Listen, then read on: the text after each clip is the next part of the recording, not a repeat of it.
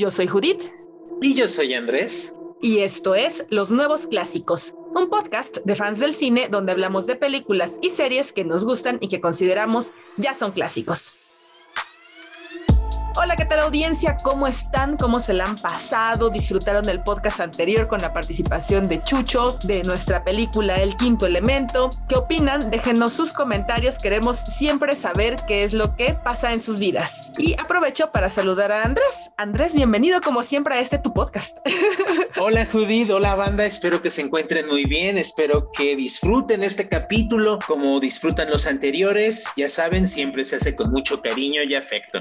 Estamos aquí ya empezando en el momento que hacemos esta grabación con una de las mejores épocas del año, Judith. Sí, Halloween. Así es, bueno, todavía no es Halloween, pero ya empezamos con octubre, lo cual es genial. Las hojas se secan, hace más frío y empieza todo lo fantasmagórico y de terror en todos lados, así que me encanta esta época. Así es, escuchas también, platíquenos eso, a ustedes les gusta o no les gusta el otoño, el frío, que todo sea colores más oscuritos, más naranjitas. La cerveza de Cempasúchil que llegó en esa temporada. Patrocínanos, Victoria. Aquí estamos nosotros Pero bien, llegó el momento de nuestra primera sección en la cual nos preguntamos qué has visto últimamente. Andrés, ¿qué has estado viendo? Vi dos cosas, bueno, he visto más, pero dos cosas que me gustaría resaltar. Como ya vieron en el Twitter, estuve hablando de el domingo de animación. Ya saben, banda, léanos en nuestro Twitter, arroba nuevos podcasts. Pero bueno, como les decía, como ya vieron en Twitter, estuve viendo Cyberpunk 2077 Edge Runners en Netflix y como se los dije en Twitter, verga, qué buena serie, me gustó mucho. Desde el primer capítulo te muestra lo mierda que sería vivir en un mundo cyberpunk y te muestra todo lo que critica la literatura cyberpunk. Si les gusta la ciencia ficción, si les gustan el anime o si les gusta este tipo de historias de crímenes, les va a gustar mucho. Que por cierto tiene algunos paralelismos con lo que vamos a hablar el día de hoy. Nada más de que ahí es un poco más romantizado, ¿no? Y la otra que vi que también es una muy, muy, muy grande recomendación es The Last Night in Soho. Buena película, vean la banda, si no la han visto, se las recomiendo mucho. Ahorita está en HBO Max y es un imperdible si les gusta las películas de fantasmas, de terror o de misterio. Es de esas películas que al final dices, verga, ¿qué? ¿Qué va a pasar al final? Y con el plot twist del final es como de, ¡ah, no mames! así que, así que se las recomiendo.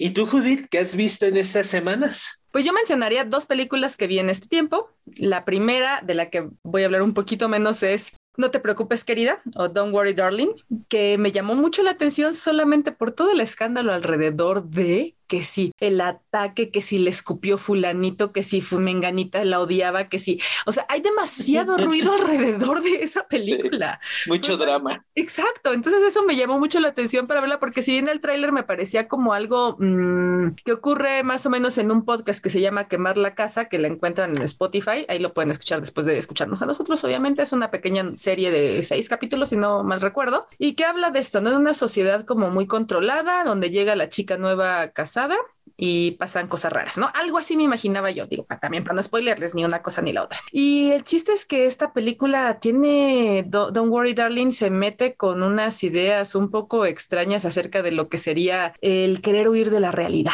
digámoslo así.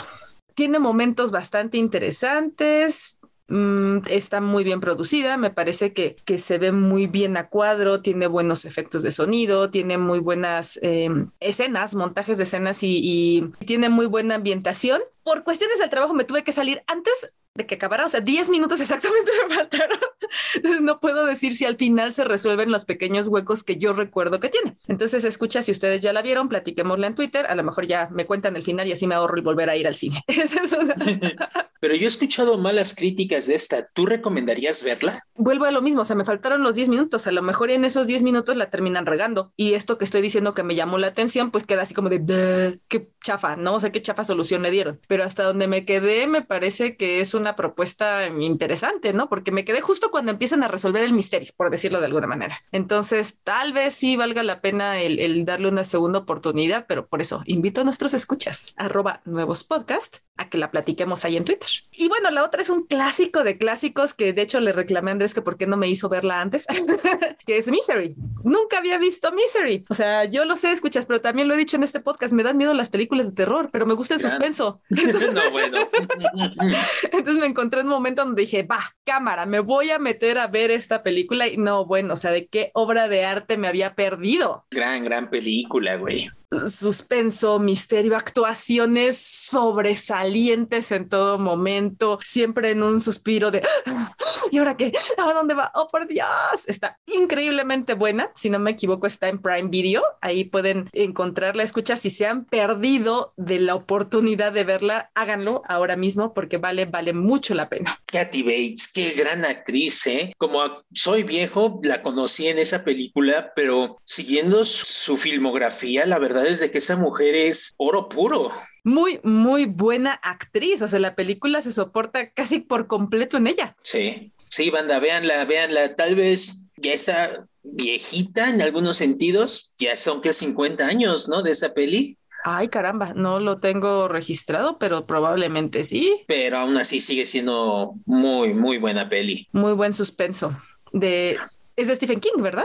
Ahora sí es de Stephen King. No sé si la adaptación es como El Resplandor, que se tomaron sus libertades o no. No lo creo porque Stephen King estuvo muy feliz de, con esa adaptación. A diferencia del Resplandor, escuchas, de lo cual pueden enterarse de todo el chisme en nuestro podcast de que dedicamos a ese nuevo clásico, arroba nuevos podcast. Ahí nos encuentran. ¡Qué buena! Promoción desvergonzada. Alguien la tiene que hacer o no, escuchas, alguien tiene que Así es, así es. Don't even think about anybody coming for you because I never called them.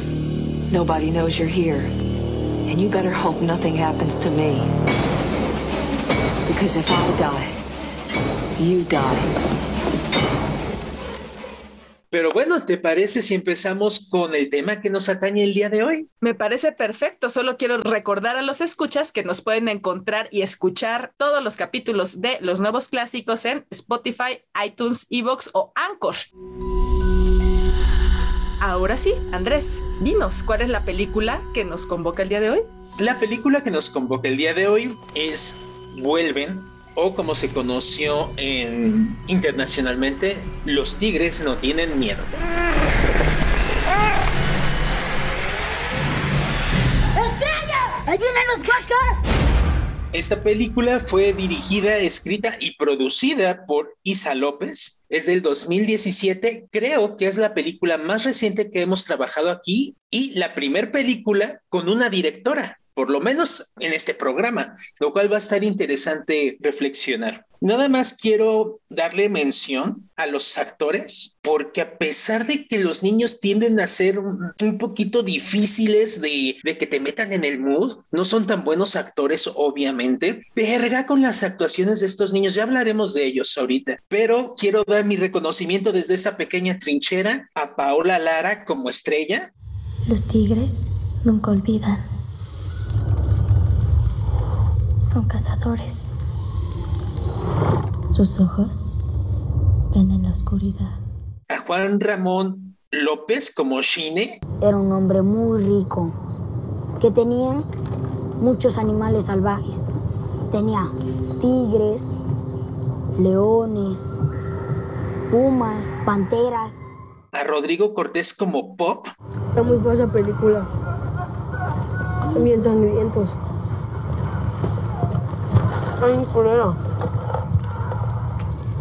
Pura muerte. Hansel Casillas como Tuxi. Descansa en paz, Max con Alexander, Aureliano, Villarreal, Mora Vázquez. Y me parte el corazón Neria Redondo como el morrito. ¡Ay, sí! Me están enterrando. Tengo frío. En todas partes. Pero también sale Inais Guerrero como el caco. Yo lo ubicaba, pues no sabía dónde chingados lo había visto. Vi su filmografía. El güey salió en Nosotros los Nobles, es el novio de la hija Mm, y sale en Club de Cuervos. Claro, es uno de los deportistas. De los Exactamente. futbolistas. Sí, sí, cierto.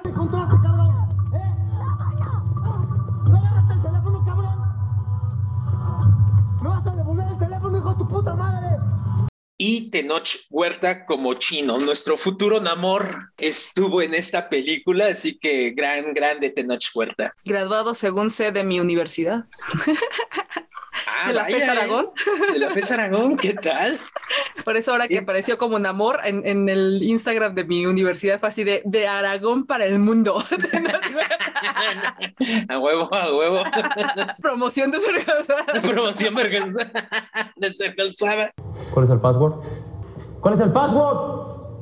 Cuando marcaste no tenía password, ¿verdad, cabrona? Por último, ya nada más para terminar con la ficha técnica, quiero darle un pequeño reconocimiento aquí mencionando que la música original es de Vince Pop. Mm, No conozco a este güey, no, no sé su obra, pero me gustó mucho. Yo ahí mencionaría que también tiene a Mar- Martín Hernández en producción de audio. De Martín Hernández ya hemos hablado aquí en Amores Perros. Así es. En Berman, bueno, no hemos hablado de Berman, pero pues en Amores Perros hicimos referencia de él también. Pero bien, ya ha terminado la lista técnica, Judith. ¿De qué trata? Vuelven. Los tigres no tienen miedo.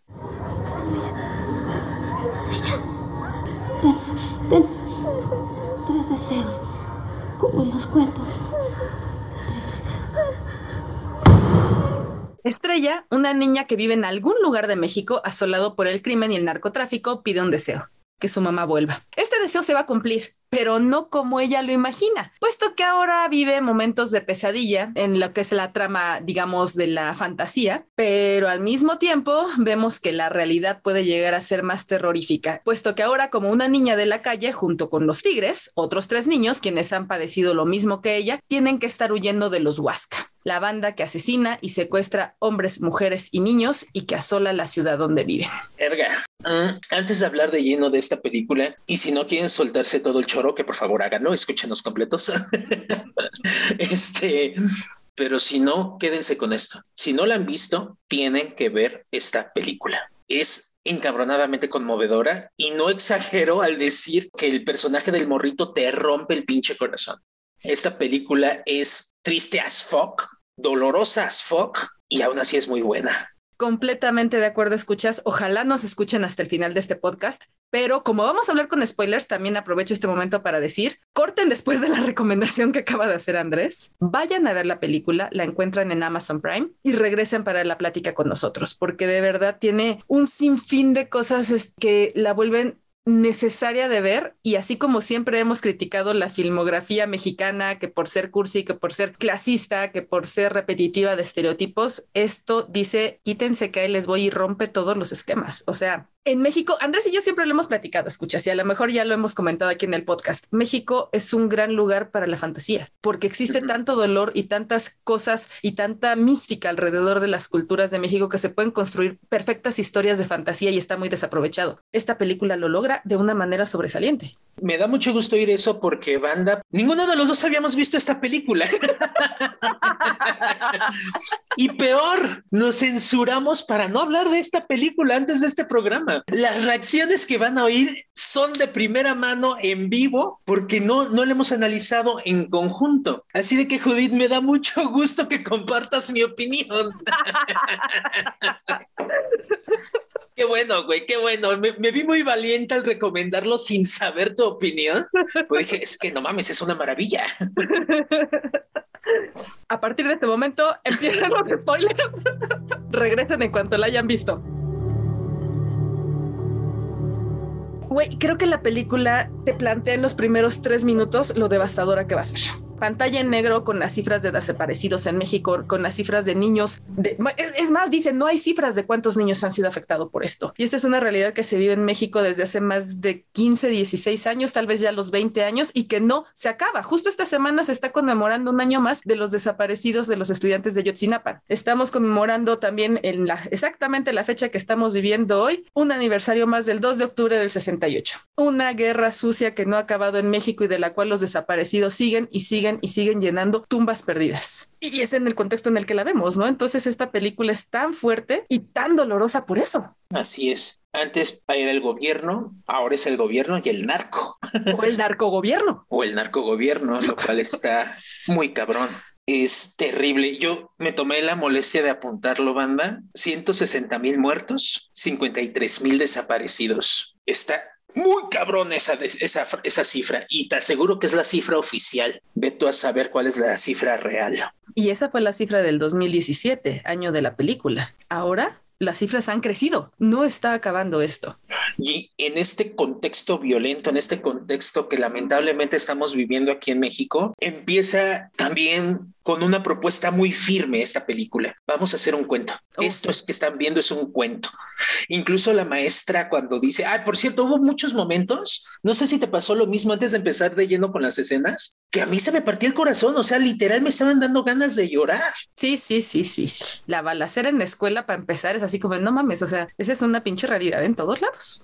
Ah, bueno, Sí, no en todos lados, pero en muchos lados de México. empieza, esa se- secuencia es muy fuerte para mí porque empieza dándoles su, vamos a escribir un cuento y empiezan a escribir sobre el tigre, que el tigre, el tigre va a ser un leitmotiv en toda la película, un símbolo muy fuerte. Y entonces empieza a escribir un cuento de un príncipe que quería ser un tigre, pero que se le había olvidado ser príncipe haciendo este rollo del tigre como alguien que tiene que sobrevivir al dolor, que el príncipe siendo un niño. Y te habla así con esas pequeñas líneas como el Shine y los tigres que veremos más adelante tuvieron que dejar de un lado un poco su niñez para poder sobrevivir. Y en el momento que, que están narrando este momento, verga, se suelta la balacera. Uf, no mames, güey. Y la maestra dándole los tres deseos, ¿no? El kiss con los tres deseos. Se me hizo cabrón, se me hizo horrible esa escena, fuertísima. Y luego de ese golpazo de realidad caemos en la primera parte de la fantasía, donde sabemos que el cuento se está haciendo realidad, ¿no? Que es este hilo de sangre que empieza a seguir a Estrella. Y es, o sea, esta pinche película está muy ojete en muchos sentidos, güey. Sí. O sea, y antes de continuar, esta película dura técnicamente una hora dieciséis, güey. No está tan larga. No, no lo O noté, sea, o sea, es, Sí, no, yo tampoco, pero me llamó mucho la atención porque técnicamente es un mediometraje y en muchas películas de terror y no, en general, en muchas películas lo que hacen es alargar la, algunas escenas o meter mucha paja, mucha pendejada para cubrir ciertas cuotas que tiene la industria de tiempo. Esta película no, se va directo. Una hora dieciséis necesitamos para contar esta historia y no, no vamos a agregarle más. Por eso es tan concisa, por eso es tan directa y cruda en lo que muestran. y que también me parece que no, no abusa de absolutamente nada, ni de la violencia que tienes que ver, ni de la sangre que se te presenta, ni del mismo dolor de los niños. Porque No. algo que me encantó mucho es que sí, sí están viviendo una situación muy mierda, pero también de repente tienen los pequeños destellos de felicidad de que son niños y juegan y se divierten y cuentan historias, lo cual también hace que te duela mucho al final. Sí, no mames, o sea, visualmente es hermosa. Hay un momento, banda, en los que, ah, bueno, pero a lo que iba, a lo que iba antes de que se me olvide. Esta película es horrible en muchos sentidos. Los deseos que tiene Estrella se originan de la violencia. La sangre que la persigue como un destino, como un hilo rojo que va a marcar la muerte, viene de un cadáver en la calle. O sea, aquí el origen del dolor, el origen de, de la tragedia y el origen incluso de la fantasía es la violencia.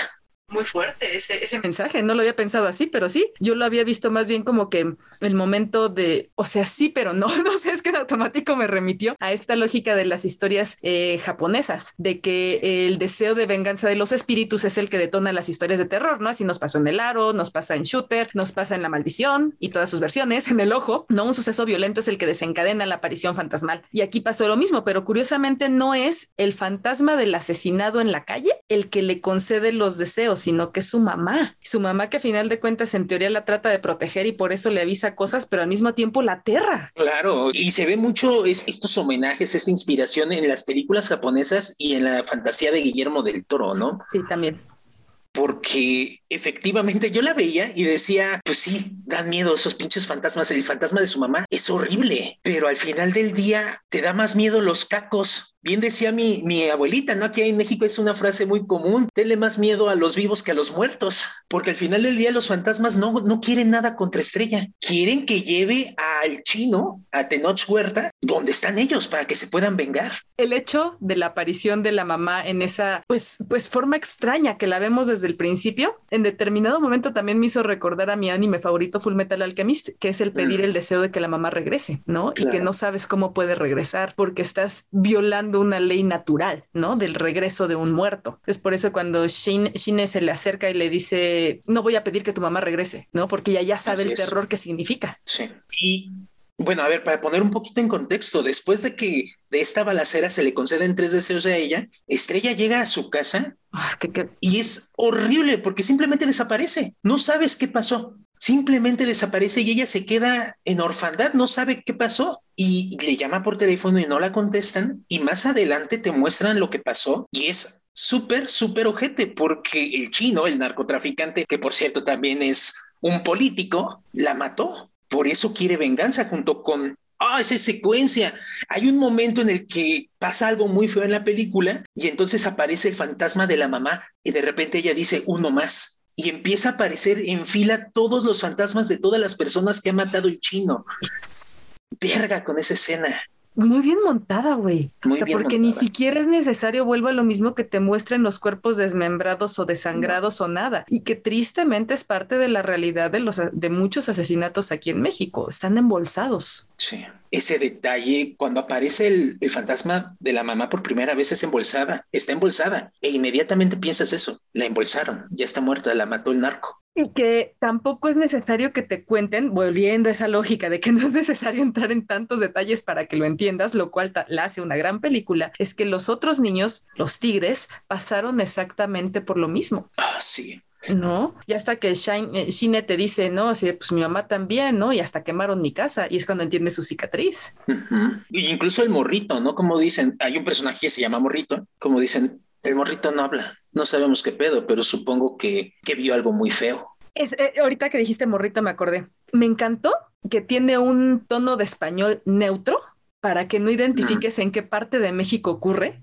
Sí. Tampoco nunca te muestran tal cual una ciudad precisa. O sea, traté de identificar si era Ciudad de México, si era Estado de México, tal vez es Monterrey, tal vez es Tamaulipas. No lo sé. O sea, no, no, no. Mi, mi conocimiento de México no llega a ese punto para identificar dónde es. Pero es que puede ser cualquier lugar.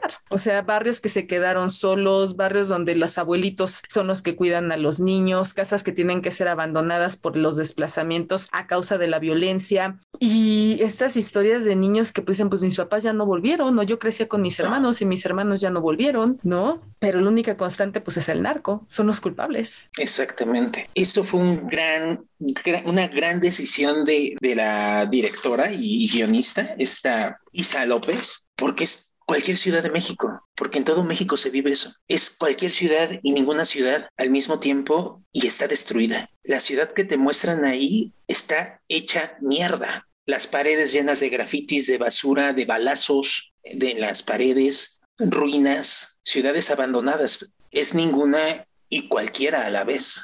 Y también las ciudades perdidas. ¿En qué parte de México, aun sean las ciudades más ricas de México, no existen ciudades perdidas que son donde qued- queda tristemente toda esta gente que queda en condiciones de vulnerabilidad muy cabronas? Hay algunas, es- algunas películas donde te muestran los barrios bajos y de fondo los grandes edificios, la gran majestuosidad de los rascacielos, marcando un poco el contraste social. Aquí no. Aquí solo vemos los barrios bajos porque es lo único que existe para estos morros, para estos chicos. No hay un futuro mejor para ellos. No existe. No existe un rascacielos a que puedas anhelar. Vamos a seguir haciendo nuestras listas.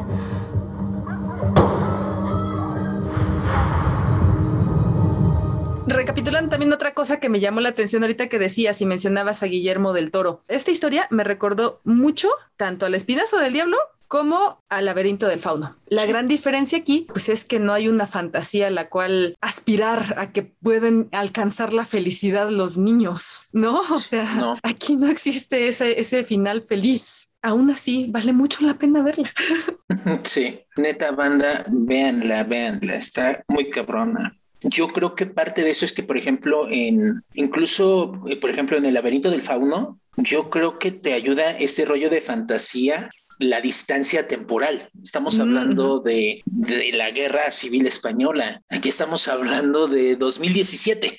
estamos hablando de 2022 incluso, ¿no? Lo sientes más fuerte porque puede pasar mañana. Y, quiero regresar a, a un punto que es el uso del graffiti en la película. A través del graffiti que te dan a entender que lo pinta Shine, te van contando la, la, historia y se va marcando él como el tigre porque un tigre no tiene miedo. Estás en una situación horrible, pero aún así debes de controlar tu miedo si quieres seguir adelante, como una especie de idealización de él mismo. Incluso cómo va dejando testamento de momentos importantes. Ay, sí, lo de Morrito. Lo de Morrito, no mames, está muy cabrón cómo, cómo se despide de Morrito con un graffiti, ¿no? O cuando se lo llevan, cómo están los cacos como monstruos con dientes y todo jalando al niño. Esas secuencias son impactantes es un gran elemento de la narrativa de la película, de verdad. A mí me gustó mucho esa parte, ¿no? Porque es incluso para seguirte, no desprenderte de la fantasía. El hecho de que los de, de, que el graffiti del tigre de los niños se muevan, es seguirte manteniendo en la línea de ahí, seguimos contando un cuento. Por muy crudo que veas esto, seguimos en esta línea, ¿no? Entonces de repente te da la esperanza de que algo puede cambiar y ser mejor. Así es, así es. Pero al final del día, o sea, a pesar de que siguen con esta esperanza, incluso cuando, cuando le preguntan, llega en algún momento esta niña estrella se junta con ellos y van con, con el caco, se llama, ¿no? Y dicen, pues, mátalo, mátalo y te puedes venir con nosotros. Y ella entra y bien decías que su primer deseo es deseo que mi mamá vuelva. Su segundo deseo es deseo no tener que dispararle porque al final del día son morritos, son buenos niños. Sí, incluso cuando, cuando Shine utiliza la pistola, o sea, tiene al, al caco en enfrente, le puede disparar y no lo hace, tira al aire. Son niños, no tienen intención de matar. Al contrario, se cuidan mucho entre ellos, se convierten en una familia. Sí, porque no tienen otra cosa. Ya que pide ese segundo deseo, regresando a, como empezaste tú, Andrés, pues es también el hecho de que sí se le están cumpliendo sus deseos, pero luego viene otro susto, porque entonces, ya que deseó no matarlo, pues ahora, como todo el mundo cree que sí lo mató, empiezan a perseguirlos y vuelve el terror de la realidad. Sí, está muy cabrón y, y se nota muy fuerte. Aquí en México hay un ritual donde si se muere alguien en una casa, o bueno, si se muere alguien que es de tu hogar, ponen un moño negro arriba de la puerta. Y hay una secuencia súper fea donde van poniendo puertas con moños negros, unos incluso hasta tres, cuatro moños negros y gente desplazada. El terror social está omnipresente siempre. Incluso cuando mata a este güey, aparece el fantasma de su mamá. Ella corre y encuentra a los niños en jaulas, a niños que había secuestrado eh, el caco. No te escapas ni un momento del terror social que estos pobres niños están experimentando constantemente.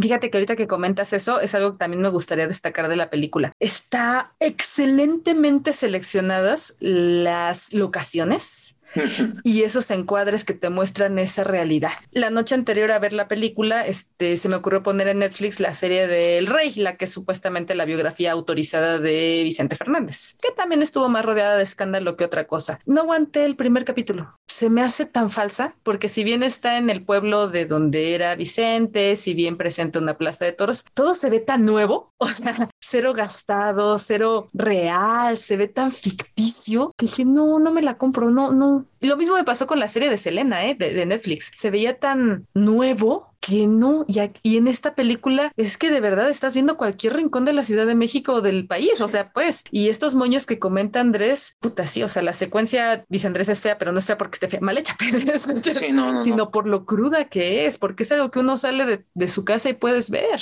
se ve, se ve muy fuerte. Me gustó también mucho cómo meten la idea de, que la niña, pues la retan, ¿no? Para ser parte de la banda, pues porque es una niña y también el, ah, las niñas traen problemas, ah, las niñas son de mala suerte y al final cómo termina hasta defendiéndola, ¿no? Así, ah, pues en mi banda las niñas tienen más huevos que tus putitos, le dice otro güey de otra banda. Sí, y eso está muy cabrón. Y por eso quise resaltarlo mucho. Uno de los grandes pedos que tengo con el cine mexicano y con las producciones mexicanas es de que, ya lo he hablado en el C podcast, cuando hablas no te la crees. Sí. No te crees que, que hablen así, güey, eres un fresa intentando hablar como, como alguien de barrio, güey, no te creo. Estos morritos, los tigres y los, y los y la banda del Brian, que ya son adolescentes que también están solos, ¿sí les crees que estén hablando así? O sea, yo puedo escuchar ese lenguaje en niños de verdad. No se oye artificial. Cómo se pendejean, cómo se traban, cómo su diálogo lo dicen como como chocando, esas pequeñas bromas de no, y hacen misas rojas, no, son negras, güey. Que son rojas porque... que son rojas, güey, o, o, o, así de, ah, chinga tu madre, güey, ¿no? O ahí estoy yo de pendejo, entonces, ¿qué voy a estar de pendejo viéndote con el Brian? Llevándote con el Brian. Son expresiones y acentuaciones muy reales. uh -huh que como decías, qué bien están llevados esos niños en la actuación. Cabrón, eh, cabrón. No, no, hay una pinche escena que no se las creas, incluso ya al final, ¿no? Primero el morrito. No, pero vamos, tenemos que ir a entregar el teléfono. Primero el morrito. Ajá. Es parte de su luto, de su duelo y se los crees en todo momento. Sí, sí, está muy, muy bien llevada. Muchas felicidades a la directora, muchas felicidades a los, a los actores, a Estrella, porque esa niña es la que carga junto con Shine toda la película. Sí. Sus interacciones son de lo mejor. Incluso cuando empieza a romperse esta barrera de que mencionas de es que es niña y nos trae mala suerte, allá es una de nosotros, está como ternura que hay entre ellos, cómo va Shine intentando, eh, eh, cuando narra que queman su casa y que le preguntan, bueno, ¿por qué guardas el celular de el caco si nos están persiguiendo por este puto celular? Es que en este celular está la única foto de mi mamá. Y es la puta foto que le sacó el narco antes de matarla. O sea, es de, oh, no mames, qué pinche horror. Y este güey tiene la ternura, el detalle de ir a la casa de ella por una foto de su mamá, porque sabe lo que es no tener una foto de tu ser querido. Y sabes, también me gustó en elección de personajes, de, de, actores también, que son niños. O sea, si hubieras metido adolescentes, podías haber jalado la historia de hay, hay un romance entre ellos. ¿No? O algo va a pasar entre ellos. Y no, este es un cariño inocente que surge entre ellos por la desgracia que los une. Y como bien dice, se entienden entre ellos, se empatizan entre ellos porque son lo único que tienen y sí. tienen que confiar, ¿no? A final de cuentas, que es ahí donde viene la parte triste de, de, cuando le reclaman que por culpa de ella mataron al morrito, ¿no? Si tú no lo mataste y por tu pinche culpa nos están persiguiendo porque tú no lo mataste, mentirosa. Ya para ir avanzando en la trama, lo siguen el caco con los huascas, que es su banda, por ese pinche celular, que en un momento no sabes por qué chingados es importante. Sabemos que es importante para Shine porque tiene la última foto de, su mamá, pero ¿por qué lo quieren los huascas, no? Después de que mataron a, al caco. Y cuando los encuentran, matan al morrito, que es el, el, el, el, integrante de la banda más joven que hay. Es brutal esa escena, a pesar de que no ves cuando le disparan, ya solo lo ves con sangre, es brutal. Estos güeyes son unos hijos de su puta madre. Y su luto, estas secuencias de luto son súper conmovedoras. Y como, le, incluso le dicen a ella, ya cuando lo matan, que lo ponen ahí en, en, una fotografía hermosa, en un escenario en ruinas con plantas alrededor, cómo lo cubren con mantas y cómo le dicen a ella, ahora tú cuídalo, quédate y cuídalo. Y ella lo cuida hasta que se le aparece el fantasma de este güey, ¿no? y se le empiezan a aparecer todos estos fantasmas que digo de, de, los que murieron por culpa del chino. Y ella, pues es una niña, se asusta y se va. Incluso en la siguiente secuencia se ve ella en un columpio con un gis a su alrededor, porque este gis funciona como un escudo protector contra los fantasmas. Y al lado de ella aparece el fantasma del morrito. No mames, esa escena, ese diálogo cuando dice, me están enterrando. Y tengo frío en todos lados. Oh. Tengo frío. No mames. Ay, Ahí fue cuando madre. casi lloro. Sí. Y ahorita, de hecho, le estamos platicando y me dio escalofríos. Sí, no, no mames. No mames. Está cabrón. Está cabrona esta película, neta es esa confianza a final de cuentas con el morrito lo que la lleva así seguirle teniendo miedo a los fantasmas, pero a decir tenemos que hacer algo o tengo que hacer algo, ¿no? Que nunca deja de tenerle, bueno, hasta el final le deja de tener miedo a su al fantasma de su mamá, porque su mamá es muy insistente, trae al chino donde los muertos lo estamos esperando, que literal es una expresión literal. literal.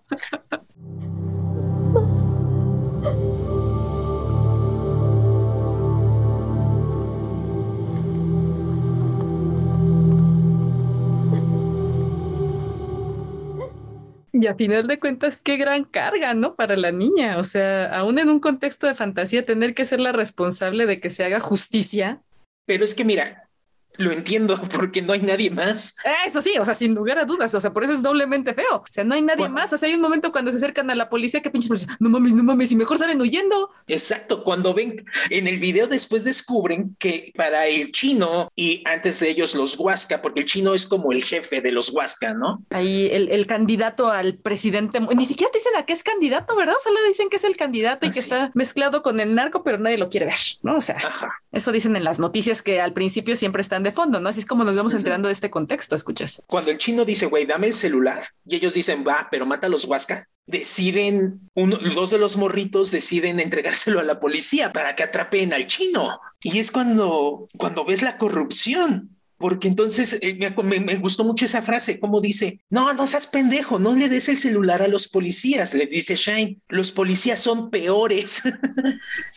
Y los morritos dicen, pues es que no mames, aquí estamos viendo en este video cómo mataron, cómo el chino mata a una señora. Y esa señora que están matando es la mamá de Estrella. Y entonces dice, ¿qué hace la policía? Pues persigue a los matones. Si no, ¿quién persigue a los matones? Y Shane se los dice brutalmente, no lo sé, pero la policía no. Y efectivamente, le muestran el pinche video del candidato de, del chino matando y torturando a una mujer y estos güeyes que dicen, no mames, ¿ya viste quién es? Vámonos. Y me encantó el montaje porque exactamente esa escena ocurre abajo de un cartel del candidato. Sí, que no se te olvide, que no se te olvide dónde estamos parados. Exacto, porque si ellos sí, yo pienso, yo pensé, se los van a quitar el celular, les yo van a quitar también, el celular, yo también pensé eso.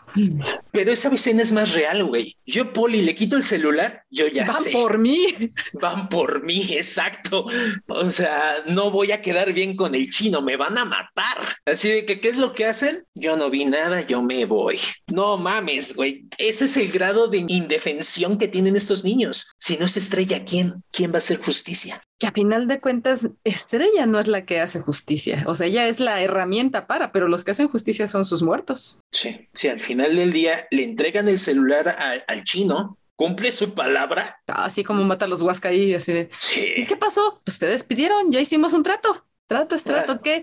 Ahora chingar a su madre, no quiero verlos. que- que eso me llamó la atención porque, o sea, si es un ojete, no lo voy a defender, pero curioso, ¿no? Que sí los iba a dejar ir. Sí, Mm, supongo que palabra entre, entre ladrones, ¿no? No lo sé. No sé si tal vez incluso pensó que en un futuro podría hacer uso de ellos, ¿no? Así de, Maybe, o ¿qué me van a hacer estos pinches morros, no? ¿quién les va a creer? ¿Quién les va a creer? Árale a la verga. Pero después descubre que el celular que le dieron no es, y es cuando se cumple el tercer deseo. Ah, esa escena fue de, no mames, qué horror. ¿Cuál es el tercer deseo que pide Estrella? Deseo que se te quite la cicatriz. Ay, sí. Híjole, yo creo que el tercer deseo es que ya estaba advertido. Shaike ya estaba advertido de eso cuando, cuando le pide que le quite la cicatriz. eh, cuando están platicando, ella le dice: Siempre que pido deseos pasan cosas feas, ¿no? Pero cuando ya este final, ya que ya están oyendo del chino, ella nada más ellos dos, que le dice él: No existen los deseos, estamos solos. Y ella trata de demostrarle que sí existen y le, pinta, eh, le toca, le, pinta una cruz con el gis mágico a, a Shine y le dice, "Qui- deseo que se te quite la cicatriz, ¿no? Y lo que vemos es, como ya dijimos, este hilo sangriento que le llega a los pies de Shine. Y en eso el plomazo. El chino mata a Shine en una secuencia brutal. Antes de que llegara el chino, la violencia era como sugerida, o sea, sí te mostraban, pero no te lo mostraban tan crudo. Cuando el chino aparece en escena, vemos en primera toma cómo mata a los Huasca y vemos cómo mata después a Shine, o mejor dicho, es, es, es brutal. Que perdón, pero me, me encantó. Hay una frase que me dio risa, fue el- porque se me hizo súper tierna.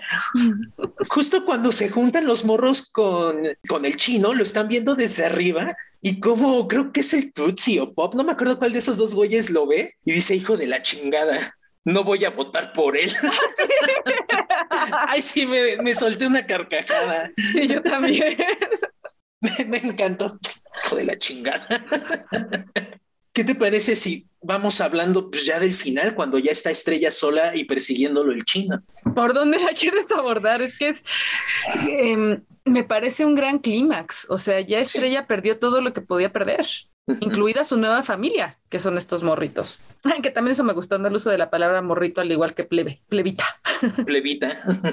ya que más le queda, más que seguir el deseo de los fantasmas, ¿no? Aunque les tenga pavor. Y si una vez más está con el cargo de conciencia de que pidió el deseo de la cicatriz y ahora él está muerto. Y me gustó, o sea, en el laberinto del fauno, puedes suponer o puedes tener la interpretación de que las fantasías que está viviendo Amelia, la protagonista, son producto de su imaginación, que ya creo que lo he mencionado aquí, y yo sí creo que pasa realmente.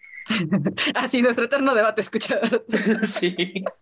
Pero puede, pero existe esa interpretación de que todo fue una alucín de ella. Aquí no. Aquí sí está pasando el aspecto fantástico. Y por si tenías una duda, ella huye de, del chino, se mete como en un respiradero y llega el tigre de, de, de, morrito, que era su peluche, que siempre estaba con él, y le da el encendedor, el encendedor de Shine, con el cual quemaron su casa. O sea, no hay razón por la cual ella tuviera ese encendedor. La única explicación es de que el fantasma de Morrito, el peluche o el fantasma de Shine se lo dio. Así es, porque es algo que Shine no soltaría y ella no tuvo Exacto. tiempo de tomarlo de su cuerpo al momento de huir de, del chino. Entonces, Exacto. solo es el elemento fantástico el que la coloca en esa posición y el que al mismo tiempo la lleva a ese respiradero, que es el conducto a los muertos. Oh, no mames. En primer momento prende el encendedor y ve moviéndose oh. el cadáver. ¡Uy, no mames! Sí. Y luego prende la cámara. Esa escena casi me pongo a llorar ahí, porque ve todos los cadáveres y ve el cadáver de su mamá. ¿Y qué es lo primero que hace su mamá? Se cubre con la bolsa para que su hija no vea su rostro. Oh, no mames, güey. Ahorita estoy narrándolo y me conmuevo, güey. Me dan ganas de llorar ahorita, güey. Porque su mamá no quiere que veas ya su cuerpo pues, todo madreado, todo putrefacto. No mames, se me hizo desgarradora, madres, esa, esa escena. Mucho, mucho pinche dolor acumulado ahí, güey. Todo el simbolismo que carga y no hay tantas cosas realmente que digas, oh, sí está lleno de detalles y elementos. No, solo es la cruda realidad. Está muy cabrón eso. Sí, yo también lo vi fácil de no, pobrecita, pobre niña, quedó traumada de por vida. Sí, sí. En ese momento baja el, el chino y ella lo encierra con los fantasmas, ¿no? Y se escucha cómo empieza a gritar y le da la última satisfacción al fantasma de Shine. Se le aparece el fantasma y le da el encendedor para que se vengue de la persona que destruyó su hogar. Que los destruyó a todos. Los destruyó a todos. ¿No? Al final de cuentas está él cometiendo la venganza que, que querían como tigres, ¿no? Esos, los tigres, me encantó también esa frase, ¿no? Cuando le dice, los tigres no tienen miedo porque ya atravesaron todo lo feo que les puede pasar. Puta. Incluso lo dice al final, ¿no? Y salieron del otro lado. Uh -huh. Son reyes de este reino de cosas rotas. Sí, muy, muy cruda. Muy cruda. Son reyes.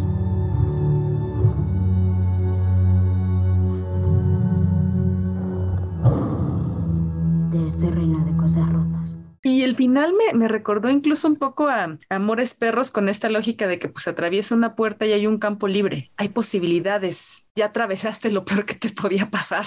Y ella, a diferencia de muchas personas en México que lamentablemente viven con la desaparición de un familiar, pues sabe dónde está su mamá. Puta madre, güey. Muy cabrón. Sí, cuando estaba leyendo este, sobre esta película, mencionaron, un, un youtuber gringo mencionó que esta es una historia, o en Gato Pardo, no sé dónde, que esta es una historia de terror social.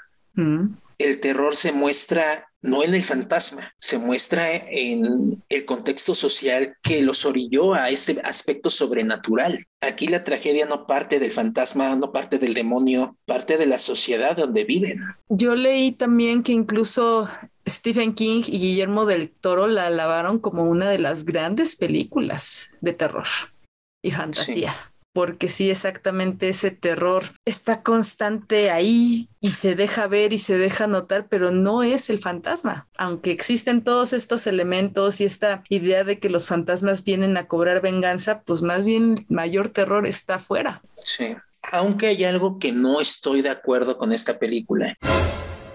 Parece que uno de los mensajes implícitos de la película es que pedir deseos es catastrófico. Sí. Se entiende, porque estos morros están desamparados. Estos chicos están completamente solos y desear algo para ellos es muy peligroso porque no tienen oportunidades. Me hubiera gustado en ese aspecto de la misma forma que, que el final es un poquito esperanzador, que el mensaje de los deseos hubiera estado en otro lado, ¿no? Que se atrevan a, fantasear, que se atrevieran a, a desear y a soñar.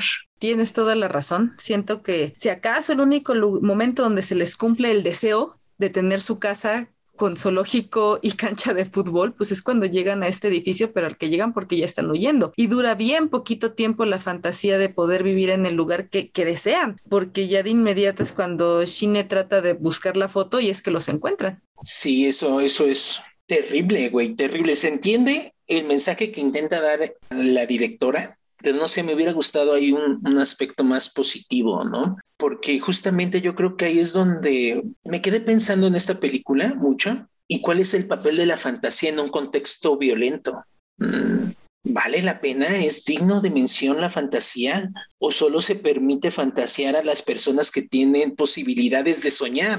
Al final del día yo puedo soñar con ser un guerrero, con montar un dragón, porque mis situaciones básicas están cubiertas. Puedo soñar con tener más dinero porque tengo dinero. Poco, pero tengo. Y yo creo que es importante rescatar la fantasía en un contexto violento porque nos invita a pensar en un lugar mejor. Y eso es lo que hace falta. Exacto. Si en este contexto, ¿no? De los niños que estamos viendo en la película no tienen posibilidad de soñar a dónde van a ir, solo van a seguir por el mismo camino y la espiral de violencia que han vivido. Exactamente. Exactamente. No, no podemos obviar la fantasía. Y vuelvo a repetir, la fantasía va desde, desde montar un dragón hasta tener una vida mejor, que muchas veces es igual de imposible, igual de inalcanzable. Pero si nos privamos de esa posibilidad de soñar, entonces solo nos queda esto. Y esto es un asco. ¿Crees que la decisión de producción de la directora y guionista fue porque a final de cuentas no es una película para niños? Por lo cual el mensaje de, que el soñar o que la fantasía no sea positiva, pues va más bien pensada al público eh, pues adulto, que es el que está dirigida la película. Mm, puede ser, pero al final del día el adulto también tiene que soñar, el adulto también debe tener metas y sueños y esperanzas. Bien lo decía Sadman, si le quitas los sueños a la humanidad, entonces sí, solo que esto, mientras muestra un escenario dantesco. Aún así me gustó su final, aún así creo que, que el final fue acertado. No me hubiera gustado que terminara en tragedia, hubiera sido horrible e innecesario. Sí. Hubiera preferido que sobreviviera también Shine, pero bueno. Claro, por lo menos los otros, este Tutsi y Pop, eh, sobrevivieron. Sí, sí, sí. Y ella es libre. Y ella es libre porque también ya no carga con ese fantasma, ¿no? Un fantasma que originó la violencia, metafórica y realmente. Está cabrona, ¿no? Está muy cabrón. Me llamó la atención que eligieras esta película, puesto que a ti no te gustan las cuestiones de, de narcos ni nada de esto. No, no me gustan, lo siento muy cercano, me da miedo, realmente miedo porque pues lo siento cerca, ¿no? Entonces sí me llamó por eso la atención la elección. Digo, la película está muy buena, no me arrepiento para nada de que la hayamos metido en este momento al podcast, pero, pero ¿por qué? Me gustan las fantasías de cloaca, como le llamo yo, los cuentos de hada oscuro, como le llaman algunos, a yo me gusta llamarles cuentos de hada de cloaca, fantasía en lugares y en contextos que no lo esperarías por eso soy muy fan de Guillermo del Toro y sus películas de este estilo, y casi no hay. Entonces vi una historia de fantasía, de fantasmas en un ambiente urbano y quise verla, una historia de terror que ya había escuchado que era buena. Honestamente yo pensé que iba a ser un terror más tradicional, una fantasía más tradicional. Lo que vi superó mis expectativas y me llevó por un ambiente en el cual no estoy acostumbrado y no disfruto ver en la pantalla pero, verga, qué buena película. Realmente creo que este es un gran ejemplo de lo que debe ser el cine mexicano. Es excelente. Fue reconocida en varios festivales, por eso la conocí yo. Fue reconocida en varios festivales de internacionales de terror y fantasía y neta, neta, esta es la, la, la, vara que debería tener todo el cine mexicano. Y es muy curioso que la directora diagonal escritora es también una escritora de las reconocidas por sus comedias románticas. Sí, estaba leyendo que ella decía que es muy difícil hacer comedia y, y terror. Y mujer, yo sé que oyes nuestro podcast. Sigue por el terror. Neta, hiciste una obra maestra. Sí. Tus comedias son un asco. No he visto ninguna de esas comedias, no lo puedo asegurar. bueno, no, perdón, perdón, no quise ser tan extremo. Tus comedias están normalitas. De, lo básico del estándar del cine mexicano, llamemos. Exacto. Pero chinga tu madre, Vuelven es una obra maestra, neta debería seguir por ahí. Es que sí, o sea, ¿cuántas veces no hemos platicado de las películas de terror que se habían apoyado copiando a la maldición, ¿no? O, o, tratando de recuperar historias que ya no eran tan viables, ¿no? Como pasó con el libro de piedra, que hicieron su remake, o hasta el viento tiene miedo, que también hicieron su remake, y pues como sí son historias pues viejas que en su momento fueron muy exitosas, en un contexto actual ya pierden sentido por la tecnología, porque ya la gente no cree en mitos así, y esta es una nueva mitología que se construye muy bien, como lo comentas, en un contexto urbano bastante jodido. Sí, sí, la verdad es de que, y no tiene nada de malo que intentes recuperar clásicos, pero aporta algo. O sea, chécate cuál fue el, el acento en esta discusión que tenemos. Nunca le reprochamos que haya dado tributo a Guillermo del Toro o que se haya apoyado de iconografías del cine de terror japonés. Al contrario, lo celebramos porque ella va más allá. Ella se atrevió a aportar algo. Así de que siempre que tomes algo está bien, pero aporta, ¿Cuál es el giro que le vas a dar? ¿Cuál es tu propia visión al respecto? Lo hizo excelentemente bien. Ojalá regrese con otra película así. O sea, ojalá. Dice, leí un poco de su biografía, ¿no? Y ella dice que ella devoraba los libros de Stephen King. Entonces, cuando le tuiteó diciendo que su película era muy buena, que fue así de wow, ¿no? Es increíble. Sí. El, maestro dijo esto, ¿no? Entonces, mujer, como dijo Andrés, nos escuchas, por favor, queremos ver otra cosa de esto. Sí, sí, sí. Vete por la fantasía oscura, mujer, es lo tuyo, es lo tuyo, por las historias de terror y, que ganó un chorro de premios en todos lados y, incluso uno de estos premios fantasy, no sé qué awards, que nunca lo había ganado una mujer y menos un mexicano. Sí, es, que te digo, el promedio del cine mexicano tampoco es muy alto, ¿no? Pero qué bueno que lo mencionas. Bueno, ya quería terminar con que fíjate que ahorita que mencionas eso, Banda, ya se los he comentado muchas veces, yo soy fan del terror, se nota en la cantidad de historias de terror que manejamos en este podcast. Y algo muy curioso es de que hay muy pocas, sí hay, pero hay muy pocas directoras del cine de terror en general. No es algo común.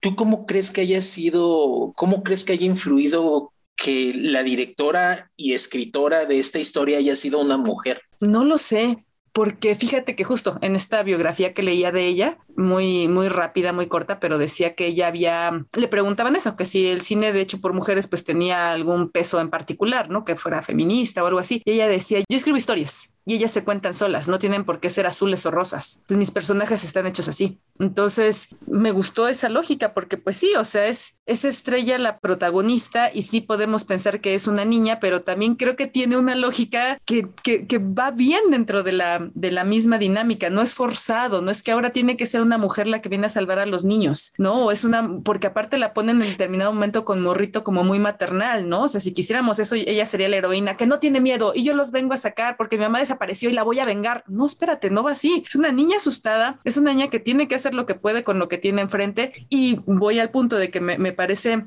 muy atinado y nada forzado que sea una niña, porque justo tiene que romper el status quo en el que están los niños, ¿no? O sea, ninguno de los tigres tenía el valor de matar al caco. Y ella no es que ella sí sea muy valiente y bla, bla, sino que al contrario, le están retando como la lógica de, ay, es una niña, tiene miedo, no lo va a hacer. Por eso es el reto. ¿Quieres entrar con nosotros? Mátalo. Y pues ella lo tiene que hacer porque también no se quiere quedar sola, porque no solo está huyendo de que vive sola, no solo está huyendo de que su mamá no aparece, ahora huye de un fantasma. Entonces...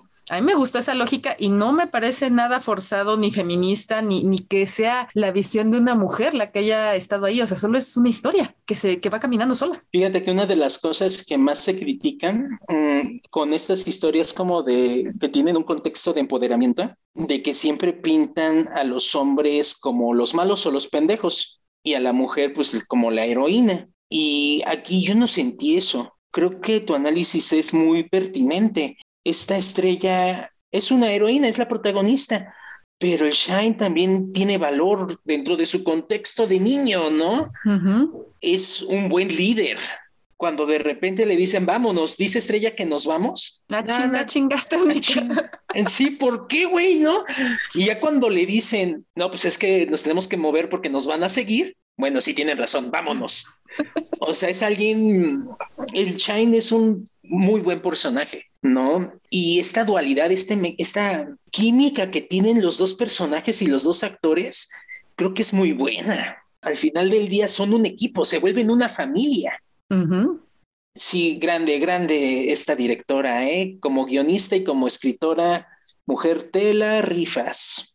Ojalá haya más como tú y ojalá veamos más cosas interesantes de ti en un futuro. Ya nada más para terminar esa, esa idea, pues sí, yo creo que, que repetimos, mujer, guionista, Isa López sigue en esta línea, porque si bien no se nota una idea, eh, o sea, es que el cine clasificar como cine de hombres y de mujeres se vuelve algo muy raro, ¿no? O sea, como este Claro. es un cine dirigido por hombre, un cine dirigido por mujer, es que a mí no me importa quién lo dirigió, me importa que la historia me guste, me importa que la historia se cuente bien, me importa que sea una buena película en la que voy a invertir mi dinero o mi tiempo, ¿no? Entonces, me gustó, me gustó mucho por ese lado. Sí, tienes toda la razón, güey, tienes toda la razón. Y me da gusto que la primera película dirigida por una mujer en este podcast haya sido esta. La verdad la disfruté mucho, fue muy gratificante verla. Y sí, tienes razón, no deberíamos hacer esa clasificación. Porque tenemos que recordar. Somos príncipes. Y pues bueno, escuchas, hemos tratado y hemos seguido intentando no pasarnos de una hora en este podcast, por lo cual, como ya nos acercamos, según mis cuentas, nos acercamos a ese tiempo, pues entonces tenemos que avanzar. Andrés, ¿cuál es la frase de esta película? Verga.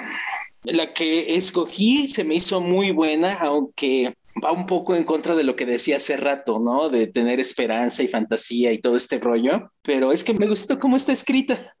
en el momento cuando ya se dirigen a su cita con el destino, ese Shine duda que ella tenga deseos y le dice, no, no hay deseos, no hay nada, no hay tigres. Nosotros somos lo único que habemos. Que muy cruda.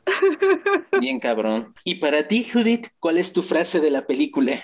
La que había comentado yo creo hace rato, ¿no? Y que, que tú complementaste. Los tigres no tienen miedo porque ya pasaron lo peor y salieron del otro lado. Frase, tremenda frase. Y regresamos a ese punto, ¿no? O sea, el tigre siendo el eje fundamental o uno de los ejes sobre los cuales se teje la historia. Ahora, rápidamente, porque se nos acaba el tiempo, ya dijimos, Andrés, ¿por qué crees que un tigre? ¿En México hay tigres? Según yo, en México solo hay jaguares, ¿no? Bueno, o sea, tradicionalmente, geográficamente hablando en la mitología, de hecho es el guerrero jaguar, no son guerreros tigres, ¿no? Yo creo que tiene que ver con la narcocultura, güey. Ah, Recuerda cómo Shine cuenta la historia del tigre que estaba encerrado, que era un capo, un güey cabrón, y llegaron los Huasca y lo mataron. Y entonces el tigre se soltó. ¿Cuántas veces no hemos visto que estos cabrones tienen su zoológico privado con tigres y cosas así? que ahorita que dices se soltó el tigre, también recuerdo que el ahora presidente Andrés Manuel en algún momento sobre las elecciones dijo eso, que si le volvían a cometer un fraude se iba a liberar el tigre. Exacto, ¿no? Que también ahorita que lo mencionas es un símbolo de fuerza, de fortaleza, tal vez más pegado al rollo oriental, pero bien que mal mundo globalizado, ¿no? Aquí también el tigre es como símbolo de, de fuerza, ¿no? De soberanía incluso, de poder. Por algo es uno de los felinos más más, ¿cómo, ¿cómo vi? Vean El Rey Tigre en Netflix, es muy buena. Ahí mencionan un dato que hay más tigres en cautiverio que en su estado natural ¡Ah! ¡Wow! por todos estos zoológicos privados que hay. Órale. Somos guerreros. Y tigres.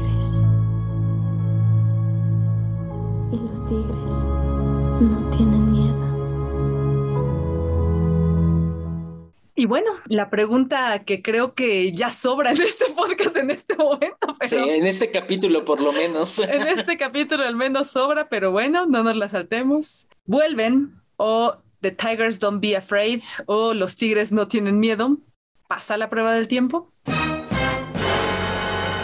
Creo que han pasado cinco años, tal vez no ha pasado tanto tiempo, pero verga, sí.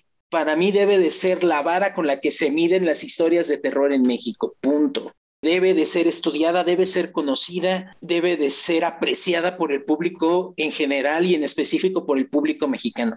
Neta es una chingonería, banda, tienen que verla. Así, si les gusta el cine, si les gusta el terror, tienen que ver esta película. Mm, es la vara. Hoy en día yo me atrevería a decir que es de las mejores películas de terror del cine mexicano.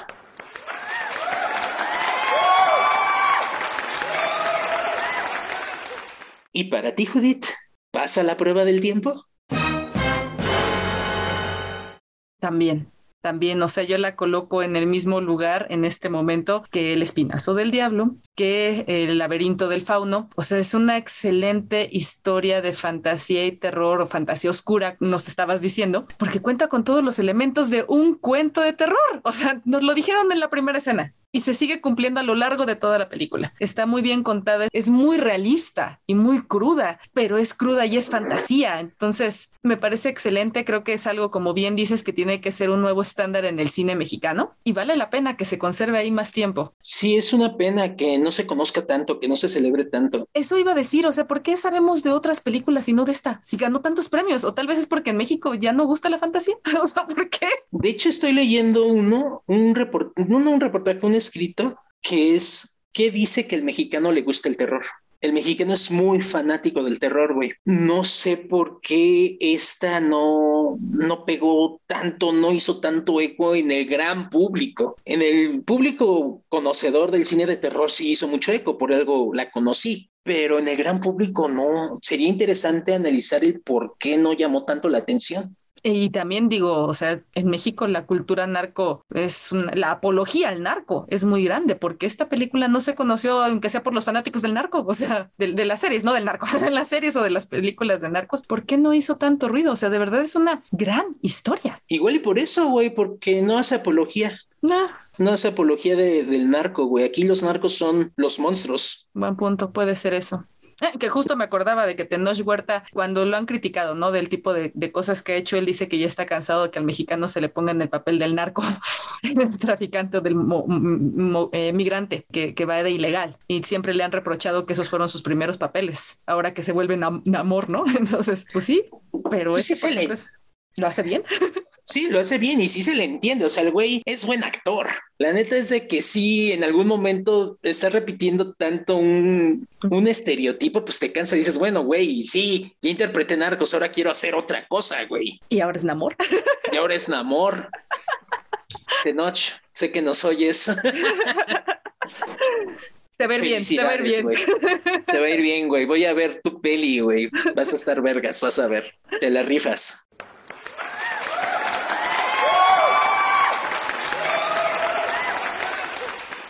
Y bueno, Andrés, ¿cuál es la siguiente película de la que vamos a platicar en esta quinta temporada de los nuevos clásicos? Uy, no, la siguiente también es una joya latinoamericana, ¿eh? Nuestra siguiente película es Relatos Salvajes. Uy, uy, uy. Nos vamos a divertir mucho, yo creo, hablando en este siguiente episodio. Sí, va a estar interesante, la verdad. Escuchas la pueden encontrar, según me aparece aquí, en HBO Max. Así es que si tienen la suscripción, aprovechen para verla, si no pidan una clave y véanla.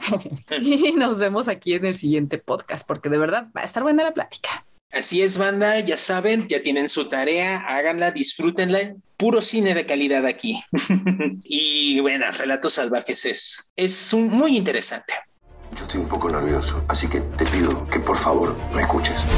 Por culpa de ese tipo se suicidó tu papá y lo único que se te ocurre es insultarlo. ¿Por qué están en este avión? ¿Trabajo o placer? Lo que te estoy proponiendo me avergüenza. Todos quieren que alguien le dé su merecido a estos personajes, pero nadie se atreve a mover un dedo. Bien, banda, ya saben, síganos en nuestras redes sociales, difundan la palabra. En Twitter somos arroba nuevos podcast. Por favor, compartan, publiquen, eh, denle like. Si les gusta lo que hacemos, ya saben, nos pueden encontrar aquí cada 15 días. Gracias por abrirnos sus oídos. Nosotros lo hacemos con un infinito cariño. Recuerden que estamos en iTunes, Spotify, Evox y Anchor como los nuevos clásicos. Muchas gracias por acompañarnos hasta este punto. Esperemos que sí dure una hora el podcast. Vamos a hacer todo lo posible por ello en el tiempo de edición. Y si no, aún más agradecidos de que nos acompañen hasta el minuto que sea que dure este capítulo. Gracias, banda. Son los campeones. Yo soy Judith. Yo soy Andrés. Y esto fue Los Nuevos Clásicos.